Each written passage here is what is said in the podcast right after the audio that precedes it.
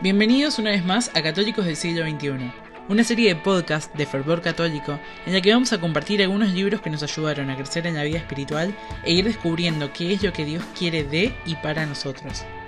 En esta primera temporada vamos a estar contándote sobre Redescubriendo la Felicidad, el éxito global del australiano Matthew Kelly, en donde nos empuja a que día a día seamos la mejor versión de nosotros mismos, ya que la felicidad está en hacer aquello para lo que fuimos creados. La semana pasada, ¿cuántos días pasaste 10 minutos conversando calladamente con Dios? Ahí está la clave para poner a Dios en el centro de nuestras decisiones. El hábito de rezar va a cambiar tu vida sin miramientos, pero sin dudas no es un hábito fácil de mantener. Lleva realmente muchísimo trabajo. Esta es mi batalla más grande con la resistencia cada día. La resistencia me enfrenta todo el tiempo. Nunca me deja sentarme y empezar a rezar. Trata de distraerme y desalentarme. Hace cualquier cosa, todo lo posible para impedirme hacer mis oraciones. Y si la resistencia no puede hacer que no rece, me hace demorarlo, dejarlo para más tarde. Sabe que demorarme a rezar es tanto como una victoria, porque lo voy a hacer rápido, de memoria, o voy a tardar aún más en hacerlo, o voy a dejar hacerlo en cada oportunidad durante todo el día, o después no hacerlo en absoluto. Aprovecha siempre la primera oportunidad para pasar tiempo en oración cada día. El hábito de rezar diariamente nos lleva a la salud espiritual. Mientras más arraigado se vuelva ese hábito, más claramente vamos a escuchar la voz de Dios. Y mientras más claramente escuchemos la voz de Dios en nuestra vida, más probable será que sigamos su camino, que honremos su voluntad y que experimentemos la paz y la felicidad con la que Él ansía llenarnos. ¿Sos saludable espiritualmente? ¿Estás vivo espiritualmente? ¿Estás prosperando o simplemente sobreviviendo? Cuando estamos saludables espiritualmente, tendemos a estar enfocados, vigorosos, a ser pacientes y generosos. Cuando no estamos saludables espiritualmente, tendemos a estar irritables, intranquilos y descontentos. Es interesante cuán poco hablamos sobre la salud espiritual. Si pensás en todo lo que nos enfocamos en la salud física y en la cantidad de dinero que gastamos tratando de lograrla, y entonces consideras lo poco que hablamos de la salud espiritual, eso dice mucho sobre el estado de nuestra cultura. Dios quiere bendecirnos con vitalidad espiritual. Desarrollar esta clase de vitalidad espiritual es como construir un rascacielos. Empezás yendo hacia abajo, excavás profundo, profundo en la tierra para crear una base que sostenga la enorme estructura. Mientras más alta sea la estructura que querés construir, a mayor profundidad tendrás que excavar la tierra para empezar. Todos tenemos una vida interior. Esta consiste en nuestros pensamientos y en nuestros sentimientos, en nuestras esperanzas y en nuestros sueños, en nuestro carácter y en nuestra relación con Dios. También todos tenemos una vida exterior, la cual consiste en las cosas que hacemos, los lugares a donde vamos y las cosas que construimos o poseemos. Tendemos a enfocarnos demasiado en nuestra vida exterior, pero es solamente una pequeña fracción de nuestra vida. El centro de nuestra vida es la vida interior. La vida exterior es meramente un desbordamiento de la vida interior. La idea de este podcast es alentarte a que le prestes más atención a tu vida interior y a darte algunos tips sobre cómo hacer eso.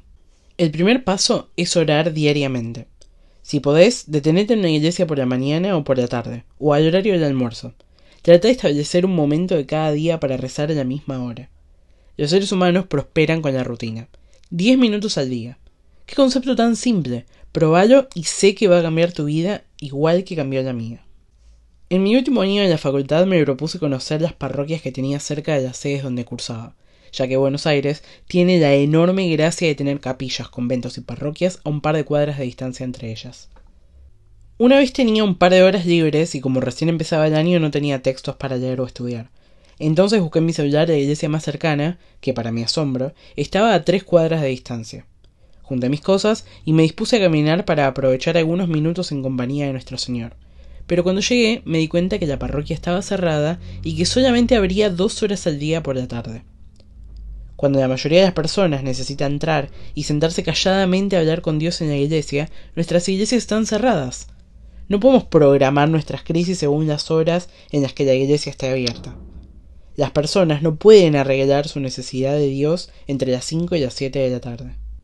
Pongamos un ejemplo no muy amigable. Un hombre tiene una discusión con su esposa a las diez y media de la noche y sale de su casa.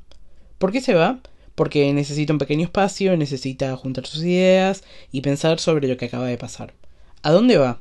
Probablemente a un bar, porque es el único lugar abierto a esa hora de la noche. Si la iglesia local estuviera abierta, podría ir allí.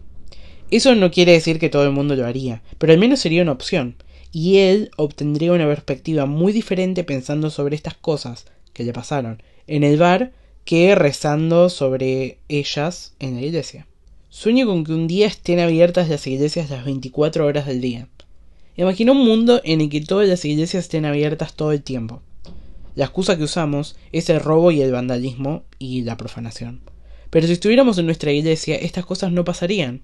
Si todos los católicos pasaran 10 minutos al día rezando en su parroquia, nuestras iglesias estarían llenas de vida constantemente. El ir y venir de cientos de peregrinos devotos sería suficiente para mantener lejos a los vándalos y ladrones.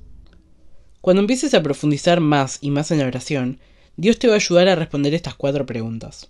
¿Quién soy? ¿Para qué estoy acá? qué es lo más importante y qué es lo menos importante. Aclarando estas cuatro preguntas, te vas a convertir en una persona fenomenalmente capaz de tomar decisiones. Ya no te vas a encontrar diciendo que sí por miedo a ofender a alguien.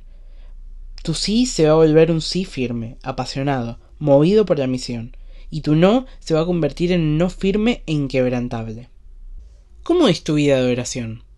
Grandes directores espirituales han estado haciéndole esta pregunta a quienes dirigen por miles de años. Es algo parecido a ir al médico y lo primero que hacen es preguntarte qué te duele. Esta pregunta nos permite obtener muy rápidamente un sentido de la salud espiritual de la persona. Adquirí el hábito de hacerte esa pregunta y ésta te va a alentar a seguir enfocándote en tu vida interior. Mientras más atención le prestes a tu salud espiritual, más a tono vas a estar con tus necesidades espirituales.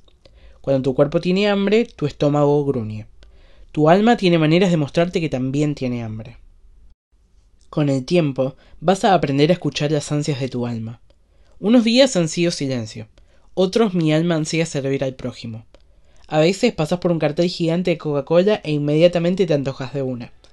Hay veces que veo una Biblia y ansío pasar más tiempo leyendo las escrituras vas a ver que no falta mucho para que esos 10 minutos sean 11, 12, 15, 20. Estamos hechos para lo grande y no nos conformamos con poco cuando sabemos lo que es bueno. Dios quiere bendecirte con vitalidad espiritual. Si llegaste hasta acá te agradezco por habernos acompañado un día más. Acuérdate de compartirlo con quien sepas que le puede venir bien y de seguirnos en Instagram, Facebook y YouTube. Y ya que estás por ahí, te invitamos también a escuchar nuestras otras series de podcast que estoy segura que te van a encantar. Nos vemos la semana que viene.